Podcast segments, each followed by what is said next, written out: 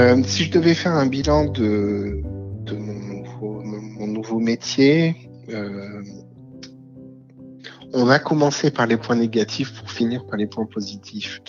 Euh, en point négatif, c'est ce protocole d'organisation que je peux plus voir en peinture, qui est vraiment une entrave à la fluidification du parcours. Vraiment, enfin, normalement le, médecin et ça se passe partout pareil en France, le, le, patient doit voir d'abord le médecin pour après me l'orienter. Donc il y a une consultation qui sert pas à grand chose, qui, qui se passe comme ça dans les faits, quand un médecin décide de travailler avec toi, c'est comme ça.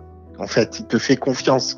Euh, tu prends le temps de, de, décider comment tu vas travailler, mais ça, c'est vraiment une entrave et un, un, blocage qui est phénoménal. Donc ça, c'est vraiment le, ça, et puis ça ne sert vraiment à rien. Si la personne elle a décidé de travailler avec toi, euh, c'est plus contraignant que quand j'étais en exercice d'infirmier libéral. L'autre point négatif, c'est la précarité que ça apporte. Un, la rémunération. On va pas y revenir, mais euh, moins de 700 balles par mois en médian, on est en dessous du seuil de pauvreté, donc oui, on peut parler de précarisation.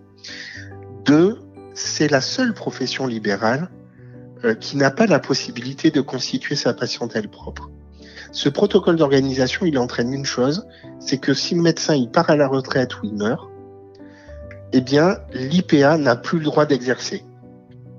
Donc, finalement, la constitution et le travail qui s'est fait, c'est double peine, à la fois pour l'IPA qui peut plus rien faire, et à la fois pour le patient qui perd à la fois son médecin, mais aussi l'IPA qui le suit.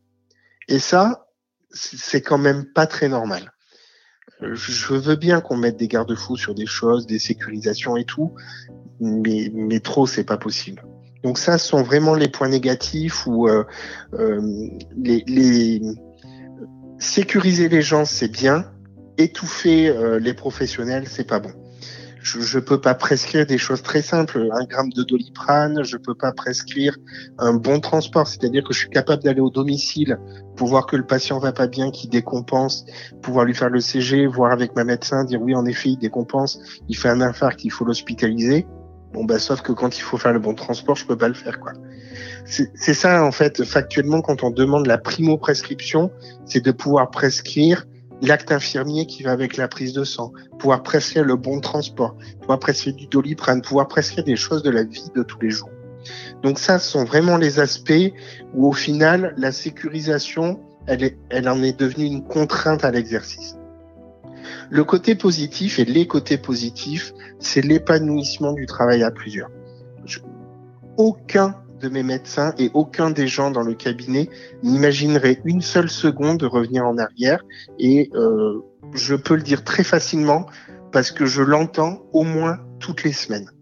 Au moins une fois toutes les semaines, quelqu'un me dit oh là là vraiment c'est génial, qu'est-ce que ça se passe trop bien? Enfin, voilà, c'est ce travail en commun, mais parce que chacun essaye de répondre humblement à sa fonction et d'essayer de faire le mieux possible ensemble parce que je pense qu'il y a qu'ensemble qu'on peut avoir les réponses d'accompagner les patients euh, à ce travail-là. Donc le, vraiment l'aspect positif, euh, c'est cet aspect collaboratif sur lequel euh, on a pu améliorer des prises en charge, monter des projets, euh, euh, l'accès, euh, ce qu'on fait, hein, l'accès à un médecin traitant là pour tous les gens de la résidence, il y avait des gens qui n'avaient pas de médecin et dont les enfants venaient un dimanche tous les deux ou trois mois faire une visio avec je sais pas quel truc pour renouveler les médicaments ou le, ou le pharmacien avancer les médicaments. Ces gens n'avaient pas accès à un suivi de leur maladie chronique. Donc ça, concrètement, ces gens-là, maintenant, ils ont un suivi. Euh, ils ont leur électrocardiogramme tous les ans. Ils ont l'aspirométrie s'il y a besoin tous les ans. Euh, c'est des examens complémentaires qui sont faits pour les suivre mieux qualitativement et quantitativement. C'est accompagner et partager avec le médecin. Chose que j'ai pas dit tout à l'heure, c'est que euh, un coup c'est moi qui vois le patient, un coup c'est le médecin qui voit, et en fait on fait une fois sur deux, ce qui nous permet de nous coordonner. Donc voilà, aspect négatif, je dirais vraiment le champ euh, réglementaire qui sont beaucoup trop contraignants. Et les aspects positifs, c'est vraiment le travail en commun euh, qui fait que l'émulation euh, intellectuelle de plusieurs personnes permet de créer des choses que seul on n'aurait jamais pu faire.